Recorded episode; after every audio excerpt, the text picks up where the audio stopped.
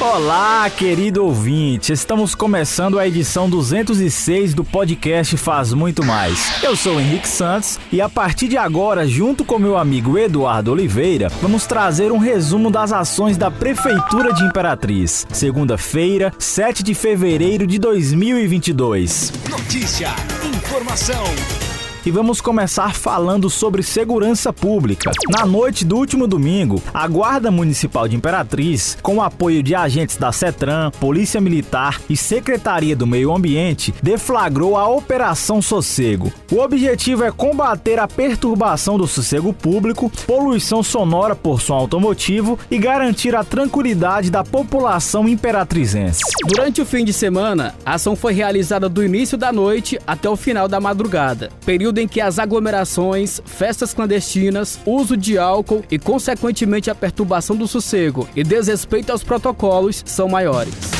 Essa operação será realizada por tempo indeterminado e também tem como alvo os carros que fazem propagandas na cidade, já que muitos usam som acima do permitido e às vezes ficam parados nas esquinas, o que é proibido de acordo com a legislação de trânsito. De acordo com o coordenador de operações da GMI, João Paulo Torres, nessa primeira investida da Operação Sossego foram realizadas várias notificações e fechados alguns ambientes que estavam sem a devida legalização. Quem fala mais sobre o assunto é o comandante da GMI, Walter Lee Barros. Essa operação conjunta, ela representa a união entre os órgãos de segurança pública, né, visando buscar maior segurança para a sociedade de Imperatriz. Né. Nosso objetivo é prevenir e combater a criminalidade, né, colaborar de forma integrada com os órgãos de segurança pública em ações conjuntas que contribua com a paz social. E falando agora sobre desenvolvimento econômico, as ações do projeto SEDEC itinerante continuam percorrendo os principais bairros da cidade. Os atendimentos têm o objetivo de descentralizar os serviços gratuitos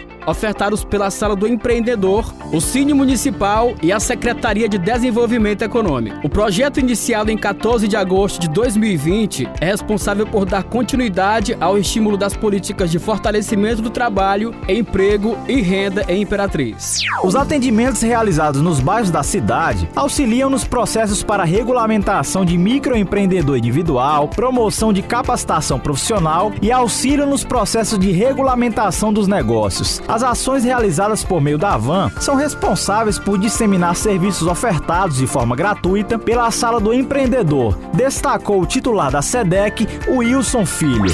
A equipe de atendimento da SEDEC é formada por uma equipe multiprofissional que inclui administradores, advogados, economistas e entre outros para atender a população. Os atendimentos são realizados presencialmente na Sala do Empreendedor, de segunda a sexta-feira, das 8 às 13 horas e pelo WhatsApp 99981393006. E olha, gente, o novo terreno para a construção do Centro Especializado de Reabilitação Tipo 4 foi definido pela Prefeitura de Imperatriz. O centro será construído no loteamento Jardim das Oliveiras. Na manhã desta segunda-feira, o secretário de Saúde Alcemir Costa, com o secretário de Regularização Fundiária Jefferson Sales, acompanhou o serviço de topografia na área. O projeto arquitetônico já foi aprovado junto à Vigilância Sanitária Estadual e está com todas as documentações e licenças prontas. O processo segue para licitação e logo depois construção da obra. O centro contará com profissionais das especialidades de neurologia, psiquiatria, oftalmologia, otorrinolaringologia, clínica médica, enfermagem, fonoaudiologia, psicologia, fisioterapia, terapia ocupacional, assistência social, nutrição, pedagogia, entre outros.